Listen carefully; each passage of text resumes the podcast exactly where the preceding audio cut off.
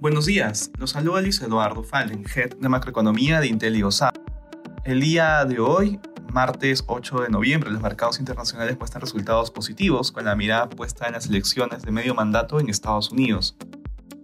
De manera particular, en Estados Unidos los futuros presentan resultados positivos. Las encuestas apuntan a que los demócratas perderían la Cámara de Representantes y podrían también perder el Senado, dificultando la aprobación de nuevas leyes por parte del gobierno de Joe Biden en la segunda parte de su mandato, así como reduciendo las probabilidades de nuevos estímulos fiscales con potencial impacto negativo en crecimiento pero positivo en inflación.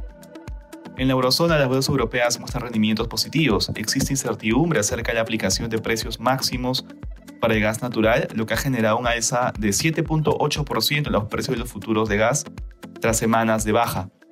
Los países europeos se reunirán durante el mes para aclarar los detalles de la aplicación de precios máximos. En Asia los mercados cerraron en terreno positivo. En China, el número de personas contagiadas de COVID alcanzaron los mayores niveles de los últimos seis meses.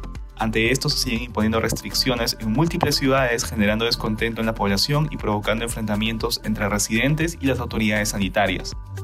Respecto a commodities, el precio del oro retrocede durante la jornada. Asimismo, el precio del cobre sube.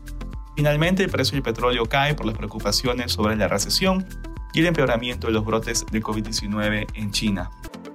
Gracias por escucharnos. Si tuviera alguna consulta, no duden en contactarse con su asesor.